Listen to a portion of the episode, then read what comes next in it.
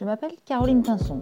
Bienvenue sur mon podcast CAP, qui donne la parole à ceux qui ont changé leur quotidien professionnel. Petits ou grands sauts, ils ont franchi le cap pour être plus épanouis.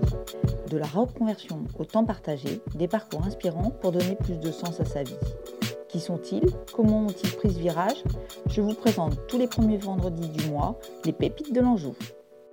Un voyage initiatique à travers lequel Aline est allée à la découverte de soi et de son chemin de vie.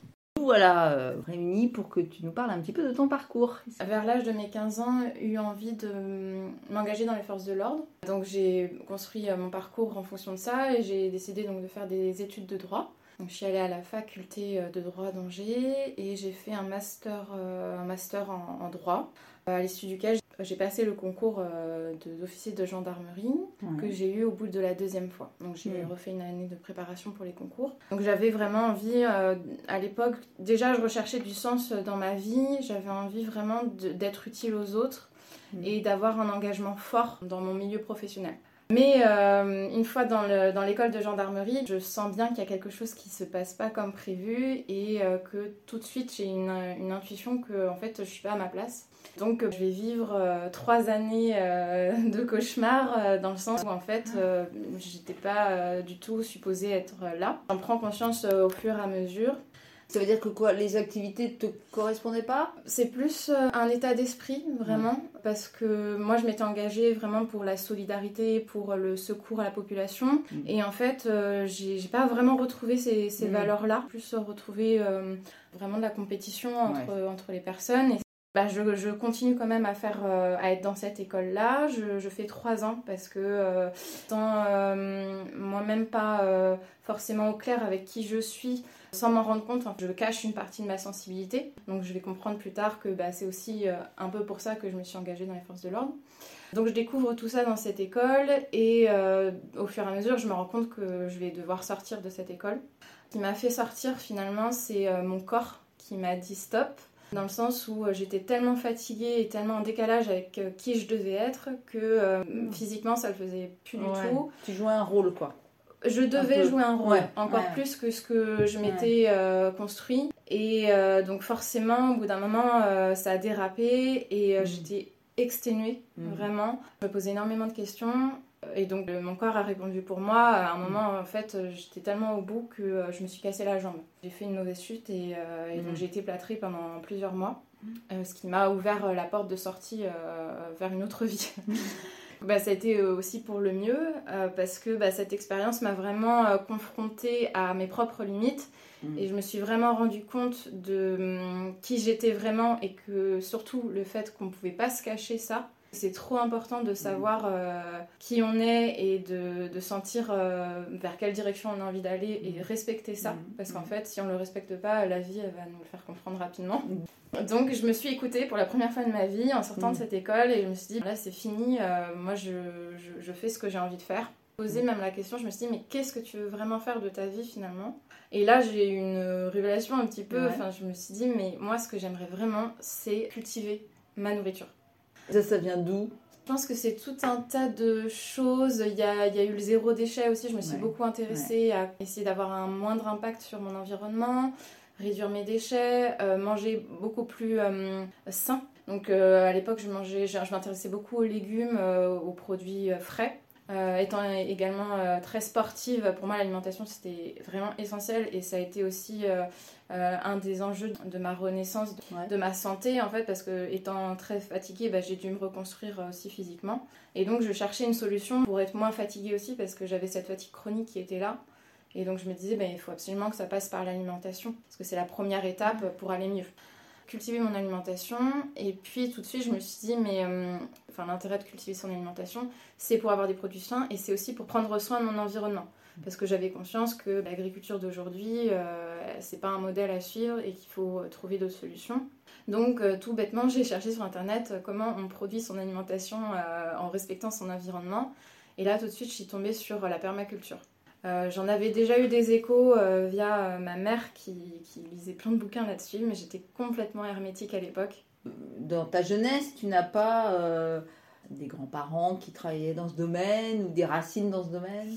Alors dans la permaculture, non. Ouais, dans l'agriculture. voilà, j'ai un grand-père agriculteur qui était agriculteur. C'est vrai que c'est des valeurs. Mon grand-père, quand j'allais chez lui à la ferme, euh, mm. même si j'ai pas beaucoup vu la ferme, euh, ça me parlait beaucoup, beaucoup ces mm. valeurs de la terre, la relation aux bêtes, le, mm-hmm. la vie très simple. Il y a une pauvreté, mais c'est une pauvreté un, peu riche, enfin choisie et en, relation avec l'environnement. Et ça, ça me plaisait énormément. Donc j'étais un peu bah, nostalgique aussi de cette époque-là. je pense ça que ressurgit là. Quoi. Oui, c'est vrai que je, je sais que je porte en moi des, racines de, de paysannerie mais avec cette conscience que voilà, l'agriculture moderne, c'est mm. pas quelque chose qu'il faut, qu'il faut continuer. Donc j'ai commencé par faire un stage en permaculture de deux semaines euh, dans une ferme euh, via le site euh, l'UPP, Université Populaire de Permaculture, qui propose des stages d'initiation à la permaculture ou vraiment de formation à la permaculture.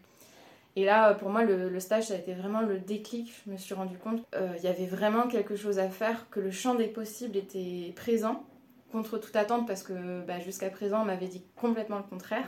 Il y avait euh, une infinité de, possibilités à, faire avec la nature mhm. et avec les humains. Enfin voilà, que, en fait tout était possible. Euh, là, ça m'a vraiment ouvert l'esprit et, je me suis dit que bah, j'avais envie de, faire quelque chose dans ce domaine-là, mais je savais pas trop quoi encore. Donc euh, pour ne pas rester que dans la théorie, je suis vraiment partie sur mhm. la pratique mhm. et j'ai été dans des fermes directement via euh, le système de woofing. C'est euh, du bénévolat où on est logé, nourri et en contrepartie on donne de la force de travail. En France? Oui, ah, ouais, c'était en France. Moi, je, partais du principe que en France, il y avait largement des capacités, des possibilités de, découverte. Donc, largement de quoi faire. C'était pas, je voulais pas voyager, je voulais vraiment apprendre ce que c'était que être paysan. Mm. Et j'ai beaucoup appris aux côtés de personnes. Donc, je, je suis allée dans plusieurs fermes j'ai rencontré la misère euh, de, du monde paysan et du monde agricole. Mmh. Je me suis vraiment rendu compte, euh, même si je le savais, mais en fait, euh, quand on est sur place, mmh. on, se rend vraiment compte qu'en fait, ils nourrissent la population et eux, ils n'arrivent pas à en vivre. Ils n'arrivent pas à joindre les deux bouts. Il y a, y, a, des fermes qui ont fermé hein, depuis que j'y étais. Donc c'est un, monde qui est vraiment dur. Moi, je, me suis, je suis sortie vraiment de ma zone de confort. Donc ça, ça a été, c'était pas forcément simple, mais c'était nécessaire. Et donc après ce, périple, donc ça a duré plusieurs mois. J'ai pris un emploi de juriste entre temps parce que j'avais besoin de me reposer encore, euh, parce que c'est très physique le, bah, le ouais, bien sûr. Et après, j'ai essayé de, de créer une micro-ferme dans l'Auvergne avec euh, une personne.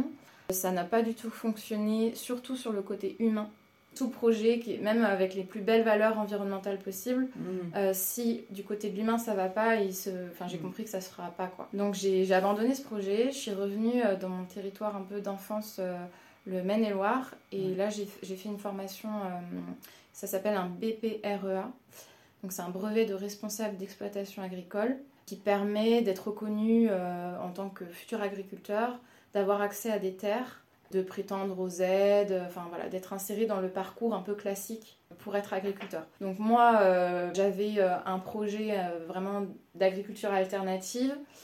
Il fallait que je trouve un moyen de faire ma place tout en suivant les règles du jeu officiel, mais de proposer un, projet alternatif. Ça, ça n'a pas été simple parce que la formation en tant que telle, elle n'est pas adaptée à ces projets alternatifs, même si on est de plus en plus nombreux. Et puis, à la sortie de cette formation, pareil, c'est pas euh, adapté dans le sens où si on a peu de réseau, euh, c'est très compliqué de trouver des terres, de les acheter et de construire son projet. Donc euh, moi je voulais faire du maraîchage. Déjà je n'avais pas trouvé, encore une fois le facteur humain, j'avais pas trouvé d'associé mhm. vraiment avec qui mhm. je m'entendais super bien et avec qui j'avais envie de faire quelque chose. Et puis surtout j'ai pas réussi à trouver de terre malgré le fait que j'ai cherché pendant six mois. Toute la région ou au-delà même Ouais, même au-delà. Je, me cantonnais à la région nord-ouest. Voyant ça, je me suis dit non mais là c'est pas la solution, euh, j'ai pas envie de faire de cette manière-là. Donc je me suis reposé la question euh, mais qu'est-ce qui fait vraiment sens pour moi? Et, euh, et, face à une problématique, bah, j'ai appliqué l'un des principes de la permaculture, c'est savoir s'adapter au changement et en faire une force positive. C'est pas la terre qui va venir à moi, en fait c'est les gens qui vont venir à moi. Et donc j'ai inversé le problème plutôt que de m'installer toute seule à la campagne, euh, de m'endetter à vie pour euh, produire des légumes, je me suis dit, mais moi, j'ai pas tant besoin de produire des légumes, j'ai surtout besoin de créer du lien avec les gens et de prendre soin de l'environnement. Et ça, finalement, on peut le faire partout. Donc, étant urbaine euh, actuellement, je me suis dit, des jardins comestibles, des, légumes, je peux en cultiver en ville. Partout dans les jardins Bah partout, même dans les villes, sur très très peu de surface. Mais déjà, rien qu'avec les espaces enherbés, en ville, il y a mm. déjà mm. énormément de potentiel. Et moi, c'est ce qui m'intéresse, parce que c'est le sol qui m'intéresse, la mm. régénération des sols. Et c'est par là que vient aussi la solution environnementale, c'est-à-dire compte que les sols aujourd'hui, on ne savait pas s'en occuper et qu'il y avait un gros potentiel euh, d'utilisation de ces sols-là pour stocker du carbone, pour produire de la nourriture et pour se faire rencontrer les gens. Mais tout ce cheminement-là mm. de construction, euh, même en tirant les ficelles, on voit bien, euh, c'est quelques racines familiales, c'est donner du sens, etc. Tu as cheminé toute seule sur ce projet? Tu t'es fait accompagner? En fait, j'ai commencé à me faire accompagner pour euh, être maraîchère, donc agricultrice, euh, parce que j'ai commencé à faire le parcours classique euh, du PAI, hein, mm. point d'accueil information, puis parcours 3P avec la Chambre d'agriculture pour vraiment suivre les rails un petit peu officiels de mm. l'agriculture. Et en fait, très vite, je me suis rendu compte que plus j'avançais dans le projet, moins ça me convenait parce que mm. les conseillers en chambre d'agriculture, ils me disaient bah non, mais il faut que tu te mécanises, il faut que tu fasses de la surface, il faut que tu produises. Donc moi, ça me convenait pas. Et puis, euh, il y a quand même un conseiller qui m'a dit, mais si tu n'as pas envie de faire ça, en fait, il y a quelque chose qui fonctionne bien dans les grandes villes, c'est des potagers d'entreprise. Donc l'idée ne vient pas de moi à la base. et en fait, euh, la graine a été semée et a fait son chemin finalement, parce mm. que euh, en y réfléchissant, je me suis dit, mais c'est vrai que ça a du sens pour moi et que ça me convient beaucoup mieux que simplement produire des légumes. Tu as quand même rencontré des personnes qui ont pu réfléchir à ton projet en tout cas, mais bon, globalement, c'est plutôt toi toute seule. J'ai quand même rencontré beaucoup de monde, enfin, je... enfin on n'est jamais vraiment tout seul euh, dans la vie. Euh, en allant dans les fermes, j'ai suis vraiment ouverte à la rencontre. Euh, c'est, ça a été un cheminement quand même. Après, oui, je, je suis seule. voilà, j'ai fondé mon entreprise, je suis seule. Mais est-ce que je suis vraiment seule aussi? Parce que bah, actuellement, je suis dans une coopérative d'activité d'emploi, donc je suis avec d'autres entrepreneur. Ce cheminement, il a pris combien de temps? Ça a été très long parce que euh, tout ce que je décris là, euh, on a l'impression que c'est une suite logique, mais en fait, euh, c'est vraiment un parcours de vie dans le sens où il a d'abord fallu que je me reconstruise parce que j'étais sacrément amochée quand même hein, en sortant de mmh. l'école. Donc ça, ça a été long parce que bah, il y a une période de ma vie, hein, mmh. plusieurs années même, où je savais vraiment pas ce que j'allais faire. Mais j'ai beaucoup cherché, en fait, je me suis beaucoup autorisée à prendre soin de moi. Donc j'ai beaucoup médité, je me suis ouvert à la rencontre, j'ai pioché un peu euh, par-ci mm. par-là d'autres modes de fonctionnement, euh, d'autres, mm. euh, d'autres métiers et c'est ça qui m'a, qui m'a enrichi. Ça m'a permis aussi de me poser et de mieux comprendre comment je fonctionnais, qui j'étais, d'être vraiment honnête avec moi-même mm. dans toutes les, les, compétences, dans le sens où aussi bien dans la vulnérabilité, dans les imperfections que euh, dans mes côtés euh, plus valorisés. Mm. Et ça, ça a été très important parce que euh, ça m'a appris à, à, prendre le temps. Je me suis rendu compte que notre société, elle nous pousse à la productivité, elle nous pousse mm. à la performance, mm. à la compétition, mais c'est vraiment ça, s'est voué à notre perte parce que on n'évolue pas, on, s'appauvrit en fait dans ces valeurs-là. Oui, en fait, ça a été très long de, de guérir de mes blessures, de m'accepter telle que j'étais et de chercher mon chemin de vie, que j'avais vraiment mm. envie de faire en toute honnêteté, en m'autorisant aussi à sortir des sentiers battus, parce que c'est sûr qu'au début, bah, j'ai pris le chemin de l'agriculture, mm. En me disant, bah ouais, euh, c'est peut-être pas ça que j'ai envie de faire, mais je vais aller voir quand même de ce côté-là, parce que ça me, ça me plaît bien. Et puis après, au final, bah, j'ai construit quelque chose, j'ai innové. Et ça, euh, je pense que c'est super important aujourd'hui, et je m'en rends compte justement... Euh, face à la crise euh, multidimensionnelle dans laquelle on est. Je pense que les entreprises d'aujourd'hui qui vont réussir à, se sortir de ces crises-là, c'est les entreprises qui vont innover, qui vont proposer d'autres choses. Parce que le monde est en constante évolution. Et donc si on n'innove pas, en fait, bah, on reste sur les vieux schémas et, on s'enlise dans quelque chose qui ne fonctionne plus. Donc euh, c'est ça aussi que la permaculture m'a permis, c'est de retrouver de la créativité, de l'imagination, de l'originalité parce que c'est vraiment ça qui nous permet de, nous différencier et de, et de, proposer des solutions qui sont plus adaptées au monde actuel. D'aujourd'hui. D'accord. Donc euh, la permaculture, c'est à la fois une formation un métier entre guillemets, enfin d'agriculture. Une méthode de création de système, de conception de mmh. système. Mmh. Enfin, certains le décrivent même comme un mode de vie ou une philosophie. Ou... Ça t'a aussi, toi, appris sur toi. Ah oui, complètement. Ça, a été aussi... Euh, ça a été très large, quoi. En fait, dans la permaculture, il y a des principes universels qui permettent vraiment de, de re-questionner tout. Donc c'est un peu ça, enfin le socle de ton, ta transformation, on va dire. Oui, ça a été le, début. Oui. Tout ce temps-là, alors je sais pas, ça a duré quoi, deux, trois ans euh? Oui, ça a duré bien, ouais, trois ans, je dirais. Et comment euh, tu as financé ces formations? Est-ce que tu t'es fait aider? Euh, j'ai touché un petit peu le chômage mhm. quand j'étais dans les fermes parce mhm. que bah, par rapport à mhm. ce que j'avais fait avant. J'ai repris un emploi à un moment. Oui, de juriste. Voilà. voilà ouais. Euh, mais après, ça a été assez compliqué parce que j'avais pas de ressources. J'avais mis de côté. Hein, D'accord. Je vivais avec ça. Oui, euh, oui, oui. Par contre, la formation euh, du BPREA, elle, elle est financée. Par la région. On est, voilà, on est rémunéré par la région. 9 à 12 mois. Et la permaculture, non, c'est ta poche. Non, ouais. Comment ton entourage a vécu cette étape de ta vie? Alors, ce qui est drôle, c'est que hum, quand j'allais mal, mon entourage allait mal, forcément. Hmm.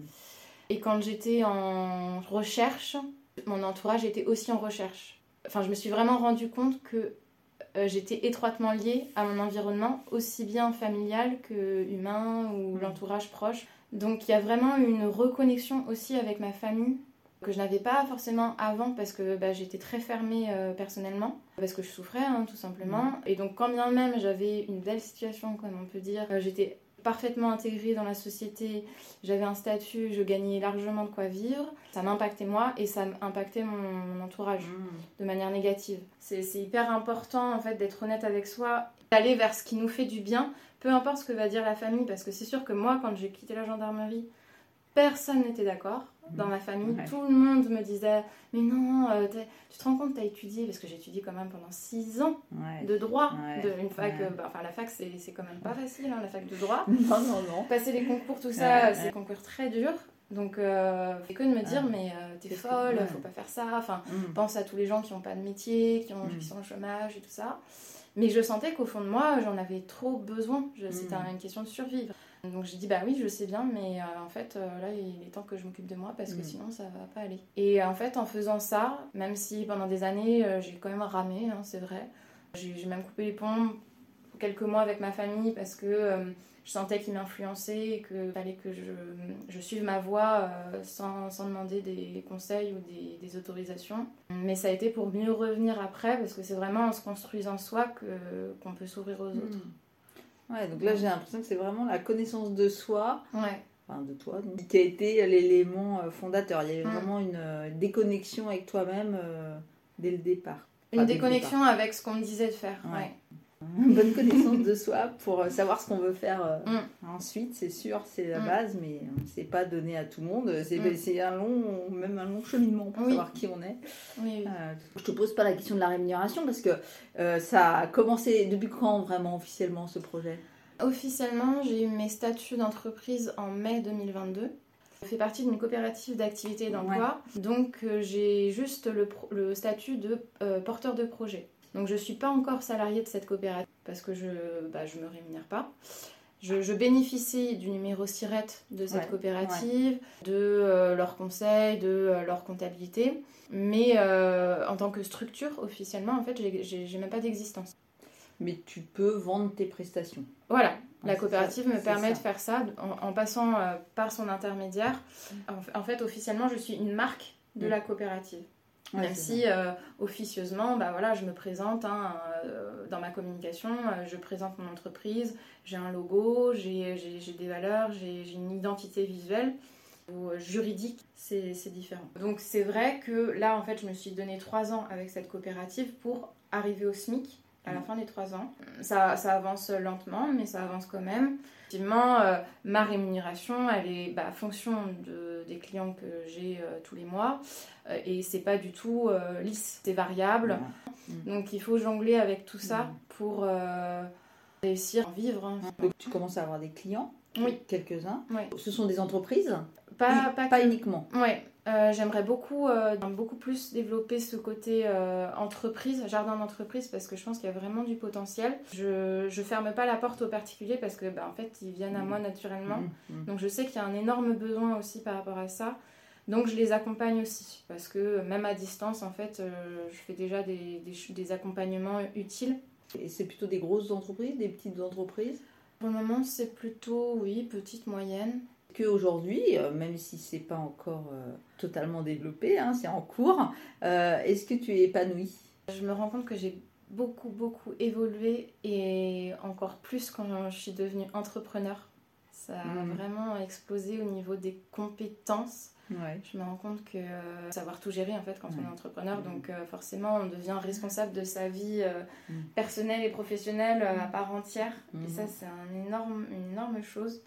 oui, je, quand je remonte en arrière sur plusieurs années, enfin, je, je, suis toujours stupéfaite de, bah, de l'évolution que j'ai fait. Donc je me dis épanouie aujourd'hui. Après, bah, il y a encore voilà, des choses sur lesquelles je dois travailler. Et, et c'est pas du tout tout rose. Mhm. Enfin, si c'était à refaire, je referais tout pareil. Parce qu'en fait, c'est comme ça qu'on apprend. Et, euh, et c'est vraiment ça qui me permet aujourd'hui d'être en accord avec euh, mes valeurs, avec mon identité. Donc, euh, je peux que m'épanouir et. Est-ce que tu as des regrets? Sur le coup, j'en avais. Quand ça fait mal, on en a toujours. Non, euh, enfin, j'ai jamais autant appris que euh, dans la souffrance. Hein. Plus on souffre, plus on apprend. Alors après, il faut pas se brûler les ailes parce que bah, moi, c'est quand même. Enfin, j'ai failli faire ça. Hein. À un moment, j'ai cru que c'était terminé, que, que j'étais allée trop loin dans la démarche et que, que, j'allais avoir des séquelles à vie en fait. Mmh. Ça, c'est la première partie. Bah oui, euh, quand, quand j'étais dans la gendarmerie et même après, c'est sûr que mon existence, elle était assez noire dans le sens où. Bah, euh, c'était hyper difficile de, me projeter, c'était hyper mm. difficile d'avoir confiance en mm. moi, de mm. retrouver euh, une estime de moi. Mais avec le recul que j'ai aujourd'hui et la belle personne que je suis devenue, ah, bah, tout à fait. Euh, non, j'ai pas de regrets parce que hum, vraiment, je sais que c'est dans ces moments-là que je me suis construite. Ouais. C'était une, une, leçon de vie. Hein. Ouais, c'est ça. Et alors, quel conseil tu pourrais donner à des personnes qui souhaitent se reconvertir et qui hésitent? Ouais. Alors moi j'ai été aidée euh, par ma famille. Je me suis rendu compte après coup du soutien colossal qu'a été ma famille pour moi. Mm. Dans le sens où euh, même quand j'étais hyper amochée au bout de ma vie, mm. et eh ben, euh, je savais que la porte était ouverte, que, que j'avais mon sas de sécurité mm. chez eux, que je pouvais toujours venir me, ressourcer. Donc ça c'était hyper précieux. J'avais leur soutien quoi qu'il arrive. Ouais inconditionnellement. Donc voilà, donc ça, ça a été très précieux pour moi, même si, comme j'ai dit, à un moment, mm, ça a été aussi difficile, mais euh, parce que j'avais besoin de prendre mon envol aussi.